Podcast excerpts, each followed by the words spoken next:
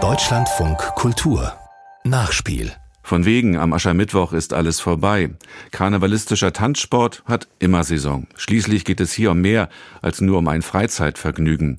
Ein bisschen Spaß darf es schon sein, aber ansonsten wird knallharter Leistungssport abgeliefert. Auf großer Bühne vereinen sich dabei Akrobatik, Tanz, Turnen, Gymnastik und die Freude an der Präsentation. Also obendrauf gibt es immer ein Lächeln, auch wenn es weh tut. Heinz Schindler hat sich das mal für uns näher angesehen. Die Mehrzweckhalle im ostwestfälischen Harsewinkel im Kreis Gütersloh. Etwa ein Viertel der Spielfläche eines Handballfeldes nimmt die Bühne ein. Davor stehen längs bis zum anderen Ende der Halle Tische und Bänke. Die Bestuhlung erinnert an die Prunksitzung einer Karnevalsgesellschaft, doch statt eines Elberrates regieren Wertungsrichterinnen und Richter. Statt mehr oder weniger launiger Büttenreden gibt es Anspannung und Ausgelassenheit im Drei-Minuten-Rhythmus der Choreografien. Hier beim Qualifikationsturnier im karnevalistischen Tanzsport.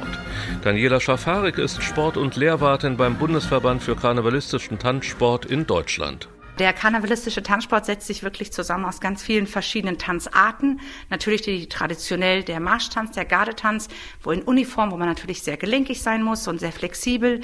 Bisschen eine Abwandlung vom Ballett, so ein bisschen militärisch, da kommt ja auch der Marschtanz.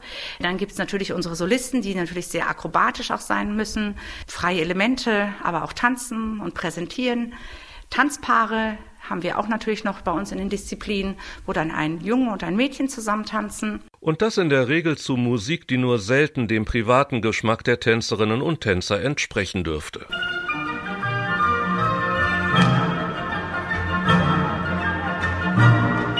Die vierte Disziplin hingegen ist so ganz anders als das, was man auf Anhieb mit Karneval verbindet, aber nicht weniger anspruchsvoll und facettenreich, der Schautanz. Da verkörpern wir Themen, der Trainer darf sich, sondern der Choreograf sich ein Thema selbst frei wählen und kann dann alle Tanzarten, wie zum Beispiel Hip-Hop, Aerobic, Street Dance, alles was es gibt, Schauspielerei mit reinbringen. Und das ist, glaube ich, nochmal ganz vielseitig, dass man nicht nur auf einer Schiene läuft.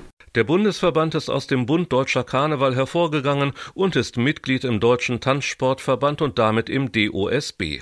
Als Fachverband für besondere Aufgaben sieht man sich als Bindeglied zwischen Brauchtum und Sport. Der karnevalistische Tanzsport ist auch Leistungssport. Das fördern wir. Leistungssport bedeutet, dass die Tänzer, Garden, Solisten Meisterschaften tanzen und sich messen, um dann nachher auf dem Endturnier zu schauen, wer der Beste ist in dem Jahr. 191 Vereine sind im Bundesverband für karnevalistischen Tanzsport organisiert. Dessen Hauptzweck besteht in der Ausbildung der Trainerinnen und Trainer. Um die C-Lizenz nach den Rahmenrichtlinien des DOSB zu erhalten, sind 120 Stunden Unterricht und entsprechende Prüfungen zu absolvieren. Die Lizenz gilt dann für vier Jahre.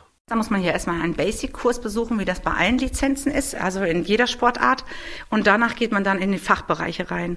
Und man lernt da auch ganz viel, wie gehe ich mit den Kindern um, gerade wenn es dann um die körperlichen Voraussetzungen geht. Wie baue ich die Tänze auf? Was gehört in so einen Tanz rein? Sowie die Richtlinien, wenn ich auf die Meisterschaften gehe, gibt es Richtlinien, Bewertungskriterien, es gibt eine Turnierordnung und das schulen wir auch alles zusammen in der C-Lizenz, sodass der Trainer dann auf jeden Fall vorbereitet ist, an den Meisterschaften auch teilzunehmen. Aufgeführt und trainiert wird unabhängig von der Karnevalssaison. Der Sport steht im Vordergrund, so auch im Heimatverein von Daniela Schafarik bei der Tanzsport 2005 und 2014 der erfolgreichste Verein des Landes war. 200 Mitglieder hat die Tanzsportgarde, die Hälfte davon sind aktive und die wollen auch in einer 25.000 Einwohnerstadt gewonnen werden. Aber hier im Ort sind auch viele Angebote. Ne? Also geht man reiten, schwimmen, Handball. Man muss sich schon bemühen. Man muss auch ein bisschen was tun und eine Plattform schaffen, wo man sich dann auch wohlfühlt. Ne? Bisschen familiärer, würde ich vielleicht sagen. Man kennt jeden, die grüßen ein und auch wenn die dann mal gehen, die Tänzer, und man sieht sie dann mit ihren eigenen Kindern wieder oder sie schicken ein die eigenen Kinder wieder. Man bleibt ein bisschen mehr so im Blickkontakt wie in so einer Großstadt. Das glaube ich, das ist ein bisschen schöner hier, so in so einem kleinen Ort. Und so ist die Tanzsportgarde ein fester Bestandteil des Vereinslebens. Präsentiert sich auch auf Heimatabenden oder dem Empfang des Bürgermeisters.